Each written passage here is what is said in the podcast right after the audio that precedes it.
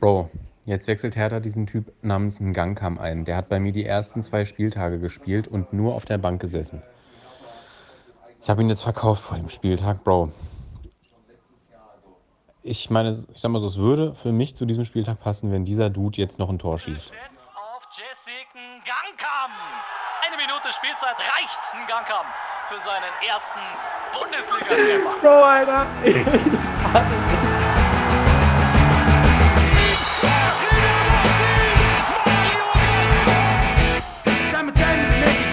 sometimes it make you shit. Die Würde des Menschen ist unantastbar. Ja, du nicht. Du sitzt hier locker bequem hier auf deinem Stuhl, hast mal Weizenbier getrunken. Ist schon locker. Wo war ich unsicher? Ich antworte nicht auf seine Frage. Der am Wochenende ist alles bla bla bla ist das doch. Alles bla bla bla ist das. Hallihallo, ihr Lieben, und herzlich willkommen zu Folge 5 des Broadcasts, dem Sportpodcast mit Lennart und Sepp. Und ihr habt es vielleicht vernommen, vor unser Intro haben wir noch eine kleine Sprachnachrichtenserie gehängt. Und was es damit auf sich hat, das erklärt euch jetzt gleich mal der liebe Sepp. Ja, hallo auch von mir. Und das war unsere kleine Konversation vom Sonntagabend vom Spiel Hertha gegen Bayern. Und wie ihr vielleicht äh, ja, an Lennarts Stimme hört, war er nicht sonderlich begeistert. Und das, obwohl er Bayern-Fan ist. Das beweist so ein bisschen, wie sehr uns Kickbase an diesem Wochenende die Laune verdorben hat. Denn ähm, ja, man kann vielleicht so viel sagen, dass ein gewisser Mitspieler von uns in der Liga, Robert Lewandowski, hat. Da waren wir natürlich nicht so amused. Und dann hat Lennart auch noch Jessica einen Gangkampf, äh, einen Gangkampf verkauft. Ja, für den es jetzt für dich keine Punkte gab an diesem Wochenende. Aber ich, ich glaube, es lief nicht alles schlecht. Nein, es lief nicht alles schlecht und das liegt vor allem auch ein bisschen an dem Freitagabendspiel. Da sind ja zumindest für dich einige Punkte auf dein Konto gewandert. Und ja, wie hast du, wie hast du das Spiel gesehen? Urs Fischer hat im, im Vorlauf gesagt, ein angeschossenes Tier ist meist gefährlich. Wie gefährlich war denn dieses Tier? Ja, dieses Tier wurde wirklich sehr, sehr böse getroffen. Man könnte fast sagen, tödlich getroffen, denn jetzt stehen die Mainzer mit null Punkten da, haben das Spiel 4 zu 0 gegen die Unioner verloren. Ich habe es ich zusammen mit meinem Bruder gesehen und wir haben uns sehr gefreut, besonders natürlich, als äh, Max Kruse das Ding ja, nach so circa 15 Minuten eingeköpft hat, nach einer wunderschönen Flanke von Geraldo Becker, der auch ja, diese Saison eine viel bessere Rolle bis jetzt spielt, als wir ihn letzte Saison erleben durften. Und ja, ich denke, Union war wieder super in der Dreierkette defensiv aufgestellt, aber Mainz war wirklich, wie gesagt, das angeschossene Tier war sehr, sehr schwach, muss man auch sagen. Was, wie hast du es denn gesehen? Ja, also ich kann mich dem Gesagten eigentlich nur vollkommen anschließen. Das war ein, ein Klassenunterschied, der da, der da auf dem Platz zu sehen war. Also Mainz wirklich ohne Chance. Ich glaube, ich weiß gar nicht, ob Lute überhaupt einen Ball halten musste. Ich glaube, er musste keinen Ball halten. Und ja, das war einfach eine, eine gruselige Vorstellung. Auch, auch ohne Bayer Lorzer geht es weiter bergab. Und jetzt der, der schlechteste Saisonstart, den man sich eigentlich nur vorstellen kann, mit dem die Mainzer jetzt erstmal in eine zweiwöchige Pause gehen. Und ja, da werden sie dann, denke ich mal, schauen, an welchen Stellschrauben gedreht werden muss. Ich bin gespannt, ob Lichte weiter auf der Trainerbank sitzen darf oder ob jetzt in den zwei Wochen jemand verpflichtet wird. Es sind ja wieder eine, einige heiße Kandidaten sind ja auf dem Markt. Das, das Karussell, das wir letzte Woche schon angesprochen ha haben, es, es muss sich immer weiter drehen. Und genau, es darf, es darf keine neuen Trainer geben in der Bundesliga. Genau. Und ja, also wenn es für die Mainzer so weitergeht, dann ja, Halleluja. Das war wirklich echt eine, eine blutleere Vorstellung. Und ich kann mir vorstellen, dass du da noch was zu sagen möchtest, Basti. Genau, genau, wie du es schon sagst, von den Mainzern eine ganz, ganz schwierige, ja, ganz schwierige Vorstellung. Und dann könnten meine, man könnte meine Einschätzung vor der Saison auch wahr werden. Natürlich auch zu erwähnen ist das äh, Debüttor von Poyan Palo, der super, super schnell getroffen hat. Und um vielleicht den Kreis bei diesem Spiel zu schließen, ja, auch Trimmel war wieder back. Trimmel mit zwei Assists. Dafür hatte ich ihn ja geholt bei Kickbase. Jetzt hat er mal geliefert. Auch wenn er da natürlich schwierig mit anderen Kandidaten mithalten kann, die vier Tore schießen oder drei Assists machen, aber dazu später vielleicht mehr. Genau, und die Frage ist jetzt wirklich, wie sehr sich die Krise in Mainz noch weiter verschärfen lässt. Da kriselt es ja schon ganz schön, aber das werden wir natürlich im Auge behalten. Und wie du schon sagst, die Länderspielpause ist natürlich eigentlich ein guter Zeitpunkt, um vielleicht nochmal sich da umzuschauen. Genau, ich denke auch, die Länderspielpause kommt denen jetzt erstmal ganz gelegen, auch wenn es natürlich sie sicherlich eine andere Ausgangssituation gewünscht hätten. Aber sie stehen, glaube ich, nur bei minus 11 Tordifferenz und letzte Saison nach den ersten drei Spielen hatten sie minus 12. Also es ist nicht alles schlecht in Mainz. Und ich würde sagen, damit gehen wir zu einem weiteren 4-0. Also man kann sagen, es sind einige Tore gefallen dieses Wochenende. Ja, das kann man definitiv sagen. Und zwar beim BVB gegen Freiburg. Wie du schon sagst, auch vier Tore, 4 zu 0 für den BVB ausgegangen. Und ja, man kann, glaube ich, sagen, dass der BVB relativ sich am Anfang ein bisschen schwer getan hat, auch gegen äh, Freiburger wieder mit einer Fünferkette. Aber ja, in der 31. Minute nahm das Schicksal dann seinen Lauf und Rainer legte das Ding auf Haaland und damit begann ein super Tag für die beiden. Absolut. Die ersten 30 Minuten war da wenig, wenig Durchkommen bei den Dortmundern, bei denen ja auch Sancho und Birki ausgefallen sind. Das muss man vielleicht auch nochmal am Rande erwähnen.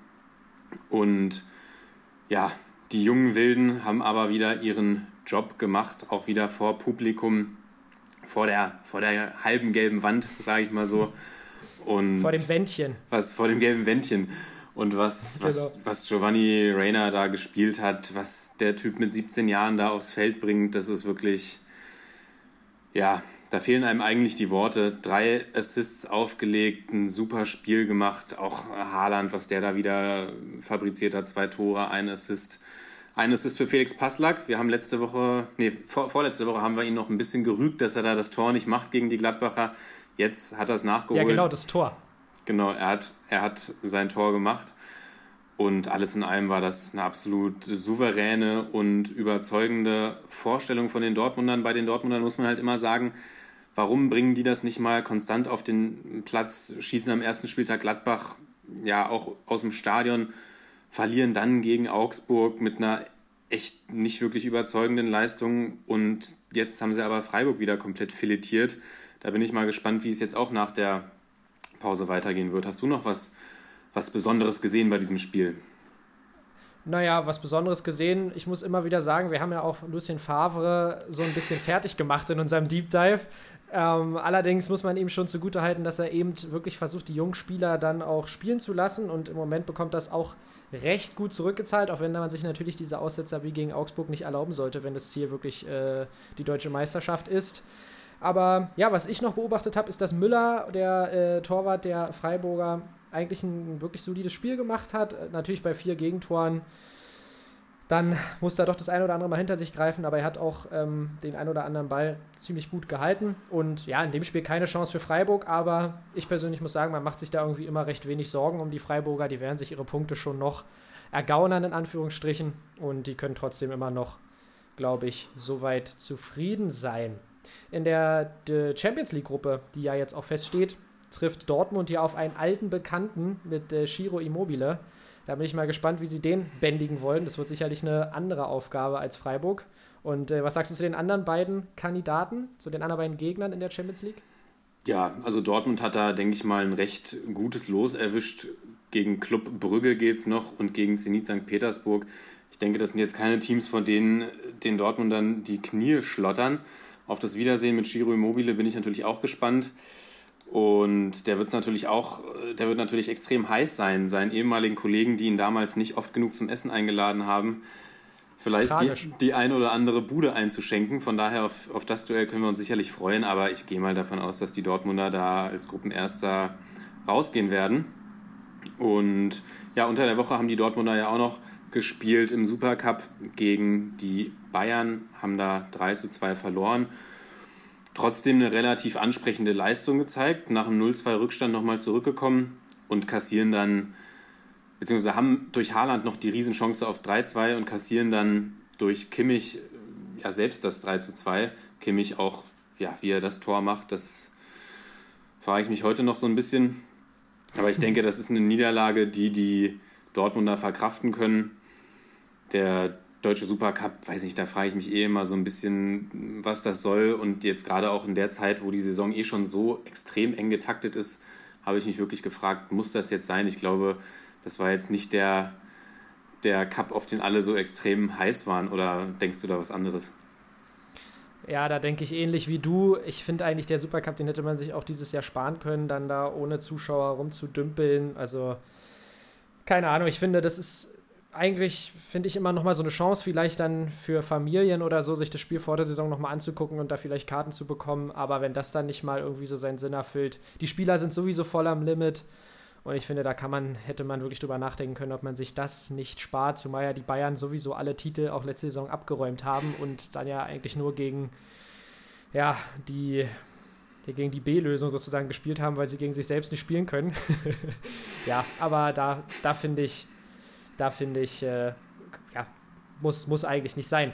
Eine Mannschaft, die auch ein Spiel gedreht hat, wie der, äh, wie der, also naja, nicht das Spiel gedreht, eine Mannschaft, die auch sich zurückgekämpft hat, sagen wir es so, ist äh, Eintracht Frankfurt am Wochenende.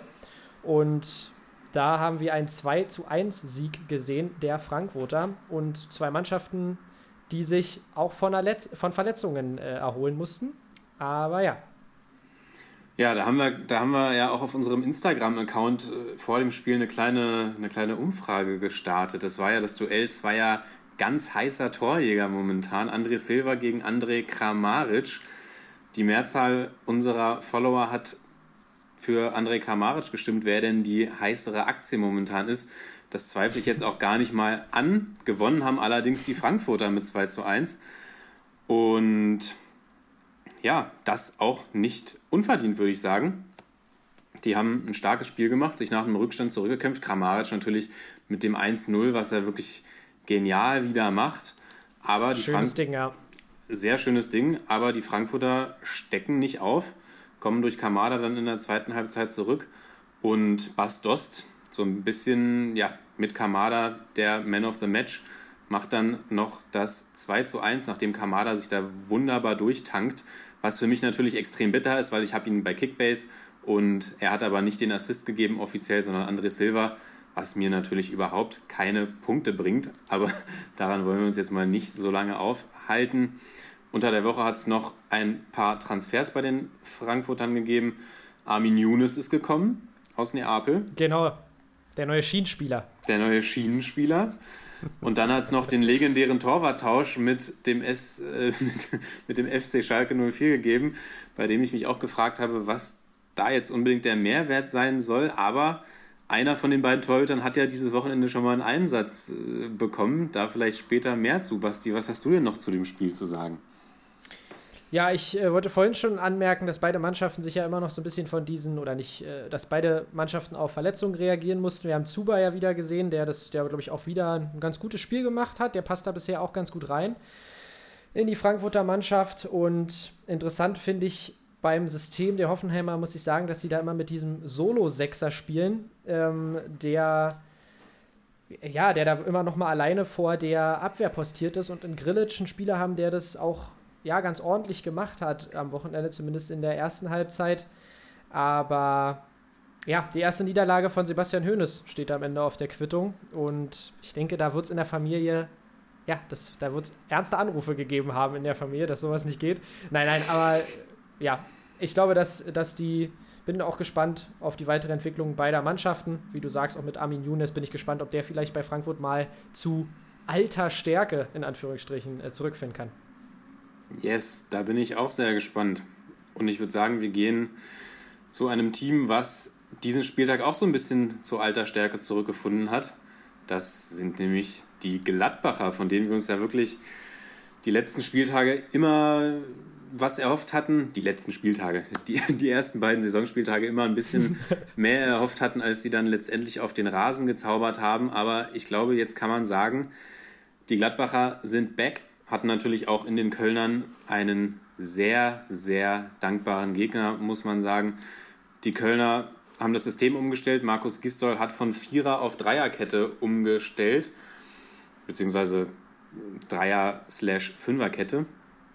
Und trotzdem gab es extrem viele Räume für Gladbach und die haben sie sehr, sehr früh genutzt, sind dann 2-0 in Führung gegangen gab dann nochmal eine Riesenchance für Anderson. Ich weiß nicht, ob du es gerade noch auf dem Schirm hast. Ja, den kann man nicht machen, diesen Den, Ball. den, den, den kann er einfach nicht machen. Also, ja, Jan Sommer, Ja, Jan Sommer springt ja der Fuß etwas weit weg. Äh, Der, der Ball springt ihm etwas weit weg und Anderson zum Glück der Ball, zum Glück der Ball. schafft es dann, den Ball tatsächlich an den Pfosten zu befördern. Und ja, dann habe ich mir gedacht, okay, wenn das Ding nicht mal reingeht, dann ist das eigentlich komplett gelaufen, dieses Spiel. Und so war es dann auch 3-0. Und am Ende machen sie dann noch ein Ehrentor, die Kölner. Aber Köln steckt tief in der Krise. Ja, Köln steckt in der Krise. Man könnte auch von Konstanz sprechen, denn sie sind jetzt schon seit 13 Spielen ohne Sieg. Und wir haben ja gesagt, die eine Mannschaft kam zurück äh, zu alter Stärke und Köln bleibt konstant schwach. Ja, ganz, ganz schwieriges Spiel mal wieder. Auch Horn sieht beim 2-0. Wir wollen weiter auf Horn rumhacken, sieht da auch wieder nicht so super aus. Ja, und die Kölner waren einfach ein Stück weit, ein Stück weit chancenlos, kann man in diesem Spiel sagen, weil die Gladbacher aber es auch wieder mal sehr gut gemacht haben. Und ich bin gespannt, ob die Kölner, wir haben es ja letzte Woche schon über Hennes gesprochen, ausführlich, über das Tierwohl in Köln. Und ich glaube, Hennes muss sich, ja, ich, ich glaube, Hennes, das könnte bald mal wieder einen Besitzerwechsel geben. Aber wollen wir mal nicht weiter darauf rumreiten. Ich glaube, ganz, ganz schwierige Zeiten.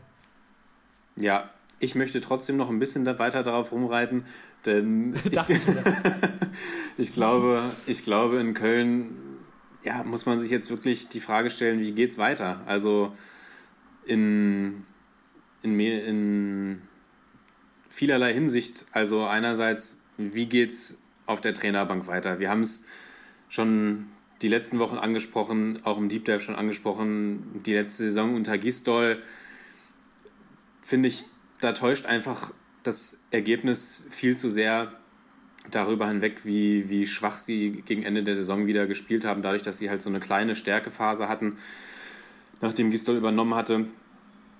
Du hast es gesagt, 13 Spiele sieglos, das ist auf jeden Fall eine Hausnummer. Das, das grenzt ja schon fast an David Wagner-Sphären beim, beim FC Schalke 04. Und ich bin echt gespannt, ob wir, ob wir Gistol in zwei Wochen immer noch auf der Trainerbank sehen. Dazu Horn, er kann einem eigentlich nur leid tun, aber er macht wieder keinen, keinen souveränen Eindruck. Ich denke, Ron-Robert Zieler ja, wird sich schon langsam wird sich schon langsam das, das Torwarttrikot und die Handschuhe überstreifen, sage ich mal. Der ist in, in lauer Stellung. Und da gibt es, Ja, der, der Druck, der Druck, der Dank. Druck von hinten. da gibt's, denke ich mal, viele Fragestellungen, viele Fragen, die da in Köln beantwortet werden müssen. Und ja, ich bin sehr gespannt, was wir dann in zwei Wochen zu bequatschen haben bezüglich der Kölner. Ja, und ich glaube, es wird für Köln auch nicht unbedingt so viel leichter. Bezüglich, äh, ja, oder bezogen auf die Gladbacher gibt es noch die Neuigkeiten zur Champions League, wo es gegen äh, Real Madrid, Inter Mailand und Schachtja Donetsk geht.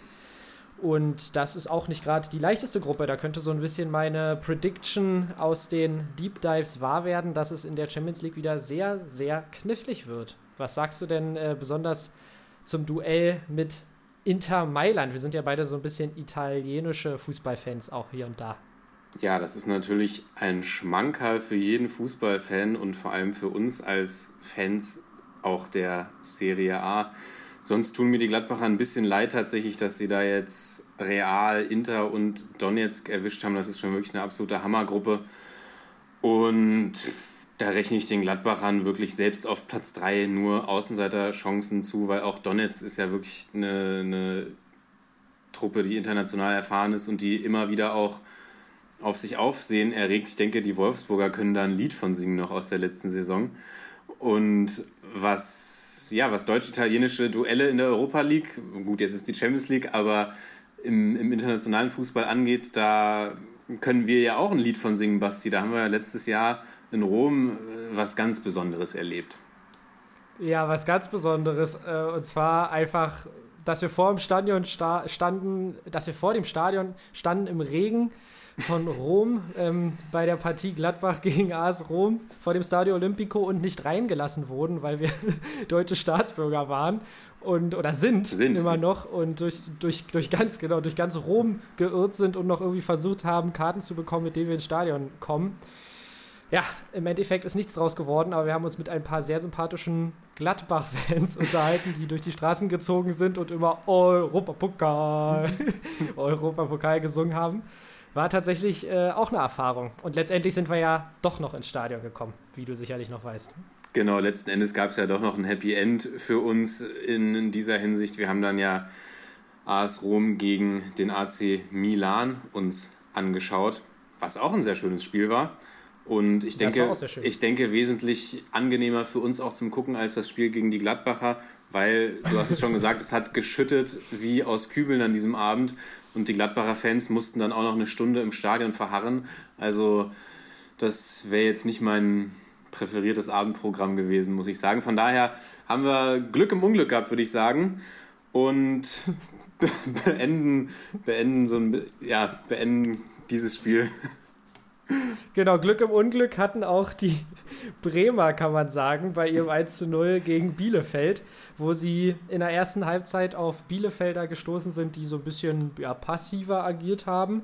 Als sie es dann in der zweiten Hälfte gemacht haben, da war es dann aber leider, naja, es war noch nicht zu spät, aber Bremen hat das Spiel letztendlich 1-0 gewonnen und die Bielefelder waren noch mal ganz nah dran am Ausgleich. Ich weiß nicht, ob du es vor Augen hast. Äh, wie hast wie? du die, das Foul gesehen am Ende? Wie hast du es gesehen, das Foul von Van der Horn? Ja, also erstmal muss man natürlich fragen, ob es überhaupt zu diesem Foul kommen muss, weil ich glaube, Edmundsen war es, der da extrem frei zum Kopfball kommt und an einem stark reagierenden Pavlenka scheitert. Ja, und dann hält Van der Horn da halt ein bisschen äh, den Fuß drauf, beziehungsweise geht mit offener Sohle hin, regt sich dann extrem auf. Aber ich denke, das Foul kann man schon geben, auch wenn ich den Bielefeldern natürlich einen Punkt gegönnt hätte. Und ich, ja, wiederhole mich eigentlich nur, aber ich immer wieder überrascht bin, wie, wie stark die Bielefelder doch spielen. Also die versuchen es wirklich mit Kurzpassspielen, mit Kombinationsfußball aus der eigenen Hälfte raus. Klar, hin und wieder kommt auch mal ein langer Ball. Gerade wenn man so einen genialen Fußballer wie Ortega hinten im Tor hat, das muss man ja auch sagen. der kommt hier auch gut weg im Podcast. Nee, aber wieder. wirklich Respekt an, an die Bielefelder und das überrascht mich echt jedes Mal wieder. Aber auch genauso viel Respekt an die Bremer, wo wir ja auch schon so ein bisschen orakelt hatten, ob da, ob die da nahtlos an der letzten Saison anknüpfen. Aber jetzt, die letzten beiden Spiele haben sie ja gewonnen. Und ich denke, das sorgt erstmal für eine Menge Beruhigung an der Weser. Genau, die Ergebnisse stimmen nämlich aktuell, das muss man den Werderanern lassen.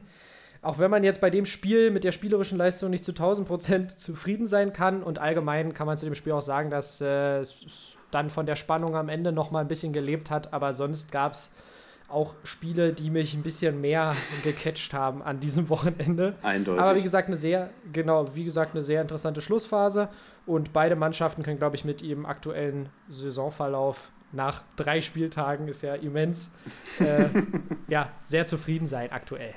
Ja, genau. aber da, da zählt jeder Punkt, Basti, du weißt es, da zählt jeder Punkt. Genau, für Bielefeld zählt jeder Punkt und den hätten sie sich sogar verdient gehabt. Deswegen natürlich bitter, bitter und ähm, besonders gegen, man muss ja trotzdem wahrscheinlich davon sprechen, dass Bremen über die ganze Saison schon noch ein Konkurrent für Bielefeld auch bleiben wird. Mal gucken, was jetzt noch die am Deadline Day verpflichtet wird. Aber ich glaube jetzt nicht, dass da noch die großen finanzkräftigen, äh, das, ja, dass da noch nicht noch die großen Deals über den Tisch gehen. Deswegen glaube ich, wird es für Bremen weiterhin ganz, ganz knifflig. Und umso wertvoller sind dann auch die Punkte für Bremen. Ja, ein Team, was sich auf jeden Fall auch jetzt an den ersten drei Spieltagen jeweils einen Punkt verdient hat, sind die Leverkusener. hart, hart erkämpft. Die, die jetzt das dritte Spiel unentschieden spielen gegen die Stuttgarter. Und die Stuttgarter bleiben sich auch so ein bisschen selbst treu, geraten wieder mal in Rückstand, relativ früh. Und durch Patrick Schick, muss man sagen.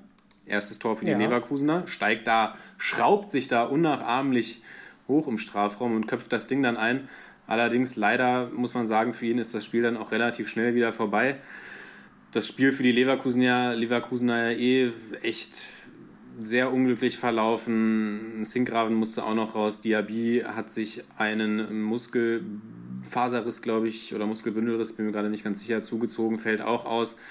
Also ja, da denke ich mal, ist man jetzt nicht ganz so glücklich, wie das abgelaufen ist. Sonst Arias, der Neuzugang, hat gespielt. Und die Stuttgarter aber wieder mit einer guten Performance. Basti, was hast du zu sagen? Genau, ja, die Stuttgarter mit einer guten Performance haben ja dann noch ausgeglichen ähm, nach einem Freistoß von Clement auf den Kalajdzic. Und diesmal spare ich mir zu sagen, dass ich es prophezeit habe. Ähm, genau, und die. Jetzt die, hast du es ja doch äh, gesagt, Mensch. Na, natürlich habe ich es gesagt. Und die Stuttgarter blieben aber auch nicht von den Verletzungen unverschont, weil Mangi Tuka und auch Mavropanos mussten dann noch verletzt passen. Ja, Leverkusen bleibt ungeschlagen, aber auch sieglos. Von daher glaube ich, Peter Bosch hat sich das alles auch ein bisschen anders vorgestellt mit seinem Offensivfußball. Man sieht aber eigentlich immer wieder sehr gute Ansätze bei den Leverkusener. Ich denke mal, die haben auch noch den einen oder anderen Sieg im Petto diese Saison. Und besonders habe ich mich natürlich gefreut über Wirtz, dem ich ja mein Vertrauen geschenkt habe im Kick-Base-Manager-Spiel und der ja mit einem Assist zumindest ein wenig etwas beigetragen hat zu meinen Punkten. Ja, und wie du schon sagst, die Stutt Stuttgarter bleiben sich treu und sind weiterhin gut im Rennen bisher in der Saison.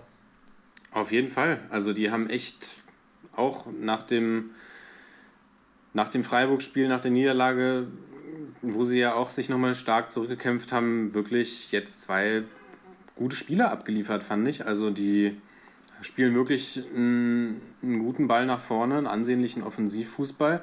Die drei da vorne wirbeln ja wirklich äh, ordentlich durch. Und ja, das gefällt auch mir als neutralem Zuschauer sehr gut. Freue mich auf das, was da noch so kommt. Ja, besonders als neutraler Zuschauer war das Spiel Leipzig gegen Schalke auch sehr interessant. Da freue ich mich auch, was da noch so kommt.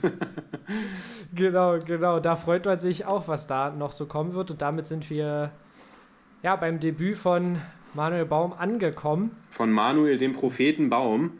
Da, genau. da, da wirklich, ähm, ja, eigentlich die lustigste Geschichte im Vorlauf dieses Spieltages, wenn man sich anschaut, was Manuel Baum denn den Schalkern vor der Saison prophezeit hat, nämlich Platz 15. Und ja, da musste er jetzt natürlich bei seiner Vorstellung ein bisschen zurückrudern und hat äh, ja ausdrücklich auf die Qualität des Kaders verwiesen.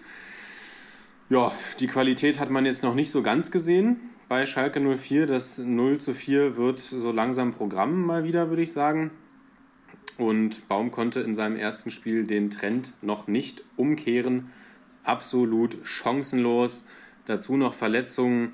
Serda kann jetzt nicht zum DFB reisen, sehr schade für ihn persönlich natürlich. Und dann gab es ja den spektakulären Wechsel im Tor. Ich muss ehrlich sagen, ich bin froh, dass ich dann im Nachgang gelesen habe, dass Fährmann sich ein bisschen wehgetan hatte. Ich dachte schon, dass. Ich hatte auch schon Sorge. ich dachte schon, dass Baum ihn jetzt rausrotiert. Der kann wirklich am wenigsten dafür, was die Schalker da hinten fabrizieren. Auf jeden Fall kam dann allerdings Frederik Renault und der hat doch noch den ein oder anderen starken Save ausgepackt. Hat jetzt nicht mehr viel zur Sache getan, aber da kann ich mir vorstellen, dass da der Zweikampf wieder so ein bisschen entfacht ist. Denn den Zweikampf, den wir ja schon seit drei Spieltagen die ganze Zeit fordern, Basti. Vielleicht gibt es ihn jetzt genau. wieder, vielleicht gibt es wieder eine Torhüterentscheidung auf Schalke. Ich würde mich ja wirklich freuen. Also, was sie bei Schalke fabrizieren, ist wirklich, manchmal habe ich das Gefühl, wir sind hier nur ein Schalke-Podcast. Ja, das, da, da gibt es auf jeden Fall immer genug äh, Gesprächsstoff. Und wie du schon sagst, ich finde, Schalke sollte da auf jeden Fall erstmal bei der Torhüterposition anfangen. nein, nein, also, äh, wie gesagt, Fährmann war ja angeschlagen und ähm, dann haben wir ein gutes, ähm, gutes Spiel vom Debütanten dort gesehen. Wer aber auch sehr sehenswert getroffen hat, war Bostogan zum 0-1, aber leider für die falsche Mannschaft. Äh, und zwar lag dann RB nach dem Eigentor von ihm schon mal mit 1-0 vorne. Und wie du schon sagst, Schalke chancenlos, aber Leipzig muss man auch sagen, die sind auch aktuell schon in einer ziemlich guten Frühform. Da hat man das Gefühl, die haben ja ihre Power gut mitgenommen in die neue Saison. Forsberg wieder mit am Start. Also, und ich weiß gar nicht, ich habe ich hab am, am Samstag stand ich hier auch und habe hab dann in die Aufstellung geguckt und dachte mir wieder so, ich bin echt froh, dass ich keine Leipziger in meiner Mannschaft habe, weil plötzlich war Dani Olmo wieder ganz vorne eingeteilt und die Aufstellung von Julian Nagelsmann überraschen mich dann doch immer wieder. Aber ja, nichtsdestotrotz hat er wieder mal gezeigt, dass er auf jeden Fall eine Mannschaft zu coachen weiß. Ja, die Ja, Aufstellung, die sorry, die Aufstellungen von Nagelsmann sind auch mir wirklich immer ein Mysterium. Ich denke, man kann wirklich sagen, 22 zu 5 Torschüsse, das ist schon wirklich, also was da bei Schalke los ist, ja, ich glaube, da brauchen wir jetzt brauchen wir jetzt nicht mehr viel zu sagen, auch wenn man noch Stunden weiter darüber philosophieren könnte. Lass uns doch lieber über die Champions League Gruppe der Leipziger sprechen.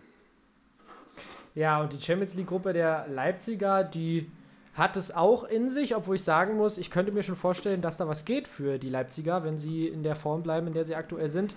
Da haben wir Basakce hier, Menu und Paris, also PSG. Und ja, besonders bei Man United sieht man ja immer wieder, dass es da auch Probleme gibt. Äh, ich sehe dich hier schon winken. Wie hast du denn das Wochenende von Menu gesehen? Da lief es ja nicht so super. Ja, ich will dazu gar nicht so viel sagen. Wir sind ja hier primär ein Bundesliga-Podcast, aber genau, wenn die Leipziger, ich wollte sagen, wenn die Leipziger die Form halten und vielleicht auch Menu die Form hält, die ja wirklich 1 zu 6 von Tottenham weggeschossen worden sind. Ja, auch nicht durch wirklich faire Aktionen aufgefallen sind, Menu noch nebenbei. Also da habe ich ja auch die ein oder andere verwunderte Sprachnachricht an dich rausgeschickt. Ich weiß nicht, ob du dich noch erinnern kannst und habe mich wirklich ja, gefragt, wie, wie Menu das doch immer wieder schafft. Also es ist mir schon klar, wie Menu das immer wieder schafft, aber immer wieder es schafft, äh, Top-Leute zu verpflichten und es schafft, dass äh, Top-Leute zu diesem Verein hinwechseln wollen. Ich sage nur Jaden Sancho, der ja diesen Sommer schon irgendwie so halb auf dem Sprung war. Und Menu dümpelt da seit Jahren wirklich irgendwo zwischen Champions League und Europa League rum und kriegt gar nichts auf die Reihe. Also grundlegend, ich sehe da schon, schon Chancen für die Leipziger. Ich denke, das wird ein Duell auf Augenhöhe mit Menu. Paris, ja, kann ich mir vorstellen, dass die relativ solide den Gruppensieg einfahren werden. Aber die Leipziger haben auf jeden Fall Chancen. Das glaube ich auch und das werden wir natürlich dann auch im Auge behalten, sobald es da wieder losgeht in der Champions League. Jetzt würde ich sagen, kommen wir aber zu einem Spiel, das definitiv auch auf Champions League Niveau war und das war auf europäischem Top-Niveau, wie wir ja auch unter der Woche gesehen haben gegen Ajax Athen vor diesem Wochenende wohlgemerkt und zwar bei VfL Wolfsburg gegen Augsburg. Und wie, wie ich gerade schon angeteasert habe, haben die Wolfsburger sicher gegen AEK Athen nicht mit Ruhm bekleckert und sind dort ja frühzeitig aus der Europa League ausgeschieden. Eigentlich schon raus, bevor es überhaupt richtig losging. Und wollten jetzt am Wochenende gegen Augsburg zeigen, dass sie immer noch ein bissiges Rudel sind. Und äh, wie ihr wisst, ich kenne mich ja mit Wölfen sehr gut aus. Deshalb, Lennart, wie hast du denn die bissigen Wölfe gesehen? Waren sie wieder zahnlos? Ja, die Wölfe extrem zahnlos. Ja, so ein bisschen das zahnloseste Team der Liga fast, kann man sagen. Bis jetzt nur, nur einmal zugebissen, die Wölfe. Und ja, die Augsburger spielen ihr zweites von drei Spielen zu null in der Saison. Das muss man auch neidlos anerkennen. Gikiewicz mit einer wirklich starken Partie und ich habe eigentlich nur darauf gewartet, dass Augsburg in den letzten paar Minuten noch so ein Ding äh, da irgendwie reineiert. Leider, leider ist das nicht passiert. Nein, aber beide Teams gehen auch ungeschlagen in die Pause. Ich denke, die Augsburger etwas zufriedener als die Wolfsburger. Da muss man nämlich auch wirklich langsam fragen, was brauchen die Wölfe noch, um in die Spur zu kommen. Du hast es schon angesprochen, das peinliche Aus unter der Woche. Da habe ich hier auch bei mir zu Hause vor dem Fernseher gesessen und gedacht, ich wäre im falschen Film. Ich vermute, Oliver Glasner hat das auch gedacht. Hast du noch eine, eine besondere Szene, einen besonderen Blick auf dieses Spiel gehabt?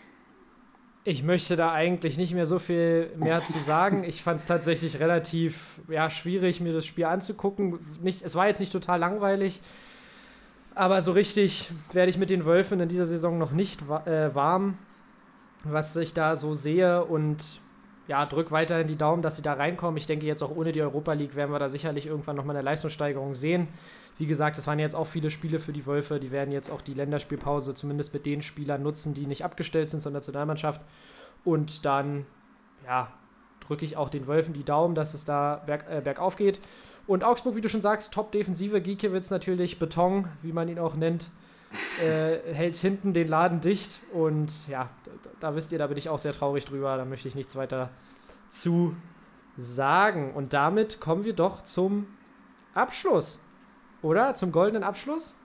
Ja, glücklicherweise war das letzte Spiel nicht ganz so langweilig. Das hat ja wirklich einiges zu bieten, inklusive ja genau meines, meines Orakelns, dass ich da den, das Tor von Gangkam quasi vorhergesehen habe. Ja, die Bayern schlagen Hertha in einer absolut aufregenden Partie mit 4 zu 3. Gab einige Umstellungen auch bei den Bayern. Davies hat eine Position weiter vorne gespielt auf dem linken Flügel. Hernandez ist auf die linke Verteidigerseite gerückt und Pavard saß auf der Bank nach schwankenden Leistungen zuletzt. Der wirkte wirklich sehr überspielt. Und Chris Richards hat die Rechtsverteidigerposition bekleidet und hat das tatsächlich, wie ich finde, sehr, sehr gut gemacht, Basti, oder? Ja, das fand ich. Äh, ich meine, natürlich gab es ein paar Gegentore auf Seiten der Bayern auch. Äh, aber nichtsdestotrotz hat er, äh, freue ich mich eigentlich immer, wenn so eine Jungspieler auch die Chance bekommen. Der hat ja auch in der zweiten Mannschaft der Bayern schon öfter mal gezeigt, dass man auch auf ihn setzen kann. Und hätte mich jetzt gefreut, wenn man ihn vielleicht des Öfteren sieht, auch wenn es natürlich knifflig wird bei Bayern. Aber die Bayern haben sich ja auch noch mal ein bisschen verstärkt in der Hinsicht. Deswegen glaube ich, so viele Einsätze wird der Junge nicht mehr sehen. Sage ich jetzt einfach mal. Genau, aber sonst haben wir natürlich allen voran einen überragenden Robert Lewandowski gesehen, aber auch eine fantastische Leistung der Herr Tana, die sich da immer wieder zurückgefeitet haben, aber letztendlich dann doch mit, ja, eigentlich ja, zu wenig Punkten nach Hause gehen. Zumindest ein Unentschieden hätten sie sich für die kämpferische Leistung schon verdient, oder wie siehst du das? Ja, also die Offensive der Hertha lebt auf jeden Fall. John Cordoba, finde ich, hat da echt ein starkes Spiel gemacht. David Alaba sah mehrfach nicht so gut aus, wie, wie ich zumindest fand. Cordoba hat natürlich auch einen extrem starken Körper, den er auch sehr gut einzusetzen weiß. Hat ein starkes Spiel gemacht. Ich erinnere mich noch an das 2 zu 2 war es, glaube ich, genau, wo er da diesen schönen Doppelpass mit Matthäus Kunja spielt. Das ist also super starkes Spiel von Hertha. Klar, die Bayern auch ja, verteidigungstechnisch nicht voll auf der Höhe. Grundlegend, wenn man, wenn man auf die Statistiken guckt, war es schon ein verdienter, ein verdienter Sieg für die Bayern. 22 zu 10 Torschüsse, Schwolo mehrere starke Paraden. Ja, aber die Hertha hätte sich natürlich definitiv einen, einen Punkt verdient gehabt. Gerade nach dem 2-0 kommen sie zurück, wie auch unter der Woche die Dortmunder. Da müssen sich die Bayern auch ein bisschen fragen, wie sie mit ihren, mit ihren Vorsprüngen umgehen. Dann fällt das 3 zu 2 und dann kommt ein Gangkamm und macht das Ding auch noch rein. Also unglaublich. Aber Bayern hatte halt einmal mehr Robert Lewandowski. Ja, da gehen einem langsam wirklich die Superlative aus. Vier Tore inklusive des Elfmeters in der Nachspielzeit, der das Spiel da quasi alleine für die Bayern gewinnt. Und ja, zumindest nach, nach dem letzten Spiel für ein bisschen Beruhigung, denke ich mal, bei den, bei den Bayern sorgt. Ja, gibt es noch was von deiner Seite? Ja, du hast natürlich recht, dass das, wenn man auf die reinen Spieldaten guckt, auch für die Bayern schon verdient ist. Ähm, aber man, man drückt natürlich dann als Nicht-Bayern-Fan immer so ein bisschen die Däumchen für die Mannschaft, die einen guten Auftritt äh, zeigt. Aber die Klasse der Bayern ist natürlich brutal. Und wenn du dann so ein, wirklich, also was Robert Lewandowski in den letzten Jahren auch abreißt, ist schon manchmal nicht von dieser Welt und auch, dass er da wieder alle vier Buden macht, zeigt einfach, was der für einen Wille hat. Ist natürlich auch Teil von einer fantastischen Mannschaft, die sich das dann zusammen verdient hat. Aber ich dachte, ich werde schon wieder verrückt, dass der Typ da alle vier Dinger macht. Und ja, die Hertha darf sich jetzt, da jetzt nicht den Kopf hängen lassen, muss weitermachen, denn sie zeigen wirklich immer wieder, wie du auch sagst, dass sie spielerische Klasse auch haben. Und da ist Bayern, trotzdem man ja hohe Ansprüche hat, ist Bayern immer noch nicht das Maß, mit dem man sich dann messen kann, denke ich mal. Die Bayern haben auf jeden Fall in der Champions League auch den einen oder anderen Gegner, der schlagbar ist. Wie siehst du das? Ja, eine machbare Gruppe für die Bayern, denke ich auch. Atletico natürlich mh, hm, wird, denke ich mal, ein spannendes Spiel. Hat ja auch so ein bisschen Historie.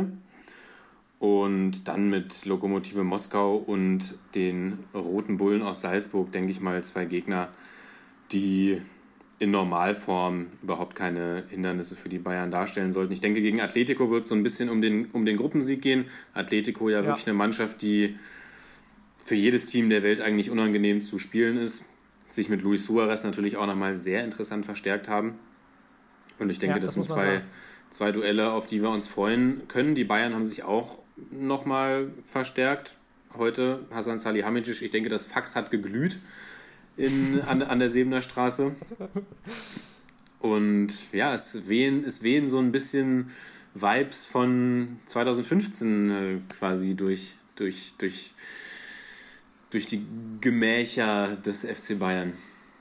Ja, da hast du recht. Douglas Costa wurde ja heute wieder eingetütet, der ja schon mal für den FC Bayern gespielt hat, äh, wie ihr alle wisst. Und Marc Rocca wurde auch noch verpflichtet. Da bin ich echt mal gespannt, was man mit äh, dem Jungen anfängt. Da, wenn man sich überlegt, wie viel der vor, ja, sagen wir mal, einem Jahr gekostet hätte, ich finde eigentlich ein ganz guter Deal. Und ähm, ja, ich würde aber sagen, das besprechen wir vielleicht in einem kleinen Extrapod, den wir für euch geplant haben. Und zwar einerseits für unsere kleine Kickbase-Community wollen wir so ein bisschen das aktuelle Geschehen bei Kickbase beleuchten und gleichzeitig wollen wir auch noch ein bisschen die aktuellen Transfers, denn äh, besprechen die ja heute am Deadline Day, an dem wir hier aufnehmen, über den Tisch gegangen sind, denn da ist echt so viel passiert, das konnten wir heute fast gar nicht mitschneiden. Und wie du schon sagst, bei Brazzo, nicht nur bei Brazzo hat das Fax geglüht, aber Brazzo hat natürlich nochmal echt abgeliefert heute.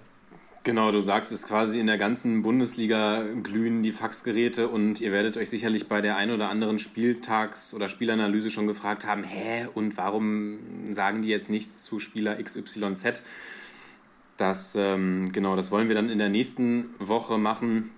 Da gibt es ja keinen Spieltag zu analysieren und daher werden wir uns dann nochmal so ein bisschen den letzten Transfers der letzten Woche und des Deadline Days widmen und natürlich auch einen kleinen Kickbase-Einblick geben. Das war explizit von dem einen oder anderen Hörer gewünscht und natürlich legen wir hier sehr großen Wert auf, unsere Zufrieden auf die Zufriedenheit unserer Hörer. Deswegen werden wir da auch mal, genau, so gut es uns äh, gelingen mag, wir sind ja auch keine Profis bei Kickbase, ganz offensichtlich nicht, wie sich am Wochenende gezeigt hat, mm, da so einen, so einen kleinen Einblick geben. Ich denke, da ja, könnt ihr gespannt sein, was wir uns da ausdenken werden. Wir werden auch gespannt sein. Und dann würde ich sagen, Basti, nenn mir doch deinen Spieler des Spieltags. Robert Lewandowski. Machen wir es ganz kurz. Robert Lewandowski ist äh, einfach der Spieler des Spieltags. Ich würde sagen, heute nominiere ich ihn nochmal, wenn er nächsten Spieltag wieder fünf Buden oder vier Buden macht oder drei Buden dann werde ich es nicht mehr machen. Äh, nein, der Typ ist einfach eine andere Liga, kann man schon fast sagen.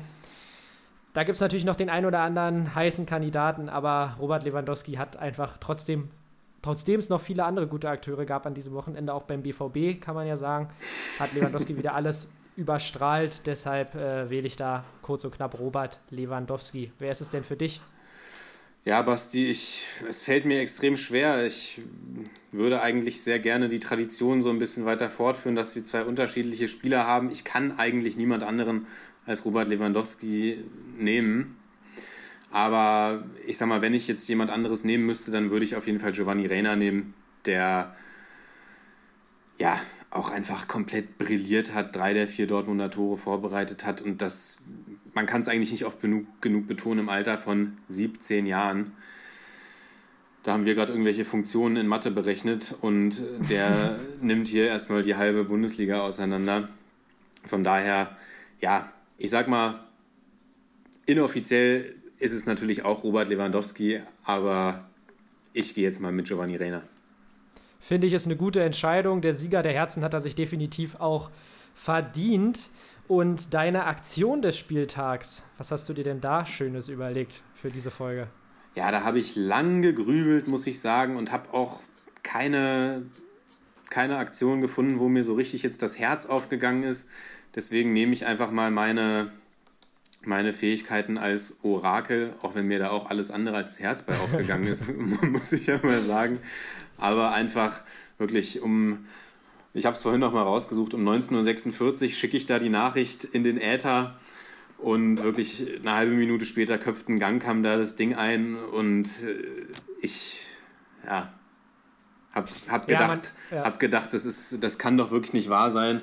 Und wir, wir sind ja auch, wir haben schon darüber philosophiert, ob das vielleicht irgendwie äh, dieses Kickbase-Spiel Veränderungen, äh, Veränderungen im Universum vorsieht. Ja, weil sowas passiert halt wirklich nur gefühlt, wenn man Kickbase spielt. Wir hatten ja schon mal diese Anekdote mit dem Mainz-Torwart, den ich verpflichtet habe und danach kriegt er acht Buden hinten rein. Also sowas passiert halt wirklich nur, wenn man Spieler bei Kickbase verkauft und ich glaube, das ist dann so diese Kettenreaktion, die man auslöst. Ich glaube, die lässt sich manchmal dann nicht mehr aufhalten. Ähm, genau, und ich kann ja Und vielleicht es auch noch dreht- mal kurz sagen, ich Es ja, dreht sich natürlich ja. auch alles nur um uns. Deswegen ist es ja klar, Nur- dass, dass wenn wir diesen Spieler kaufen, muss das auch passieren. um die beiden Sonnengötter. Nein, also ich, ich habe wirklich das Spiel gesehen am Wochenende und wirklich in diesem Moment, wo ich mir deine Sprachnachricht angehört habe, kommt diese Flanke und äh, ein Gangkam haut das Ding da vorne rein. Deswegen war ich auch echt sehr belustigt. Und ich, ja, ich konnte es einfach, das war wirklich, als, als hättest du es bestellt. Genau, meine Aktion des Spieltags kann ich ja vielleicht kurz sagen. Machen wir es kurz und knackig, ist äh, ja das Debüttor von Max Kruse gewesen. Ihr wisst, ich muss natürlich noch eine Union-Anekdote anbringen, denn ich, ich habe mich, es war ja sein, sein Startelf-Debüt, muss man dazu sagen, er hatte ja natürlich schon vorher Einsätze, aber da habe ich mich wirklich sehr gefreut, auch weil es wirklich wieder wichtige drei Punkte sind für den ersten FC Union.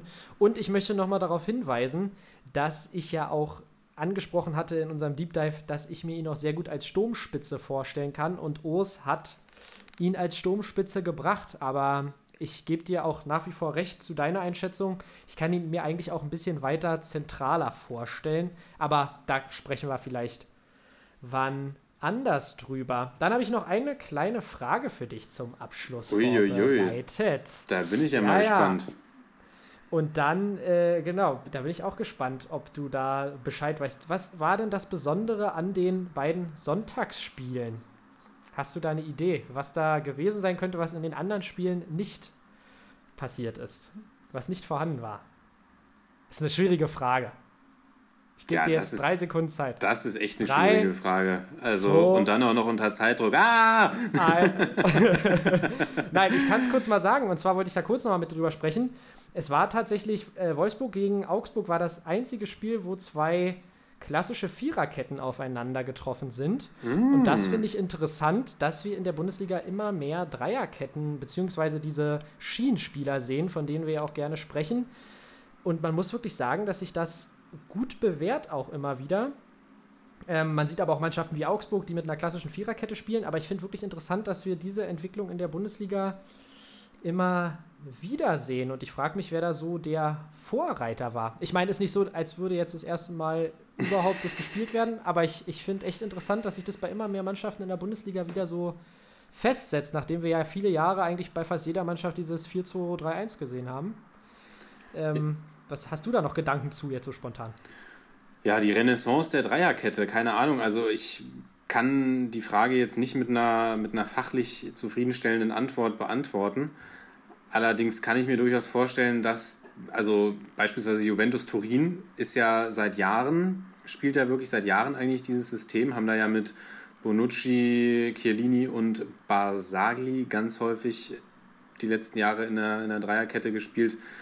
Jetzt auch letztes Jahr hat gerade Atalanta Bergamo, die ja auch eine Dreierkette spielen, für viel, für viel Aufsehen erregt.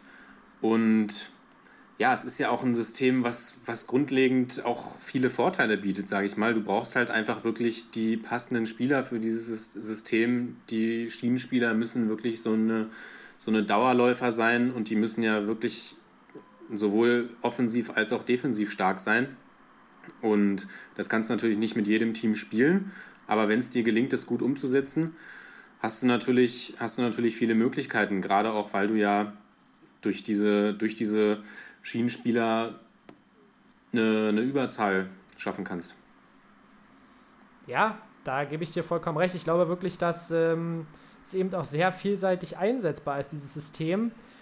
Und man eben auch wirklich dadurch, wie es natürlich logisch sich auch ergibt, dann mit drei Innenverteidigern man wirklich auch viel defensive Stabilität bekommt, ist natürlich auch die Frage, ob das nur in der Bundesliga so ist oder ob das äh, auch in den anderen Ligen ähm, also wir haben in der Bundesliga ja viele Mannschaften, die, glaube ich, auch versuchen, dann gegen diese Top-Teams wirklich sehr defensiv zu agieren. Aber auch bei Leipzig sieht man gerne die Dreierkette und so weiter. Also ähm, einfach eine interessante Tendenz, die sich da beobachten lässt. Und damit würde ich sagen, sind wir dann für heute auch am Ende angekommen dieser wunderschönen Folge, wie ich fand. Und bedanken uns mal wieder bei euch, dass ihr auch immer noch gut dabei seid und am Ball bleibt. Und von meiner Seite wäre es das dann für heute. Genau, ich bedanke mich wie immer bei dir, Basti. War wie immer sehr schön, mit dir heute aufzunehmen. Bedanke Gerne, mich, gerne. Bedanke mich bei allen Hörern der letzten Folgen und auch bei allen, die da noch kommen mögen. Und kleine Info noch, wir haben es ja in der letzten Woche schon so ein bisschen angekündigt.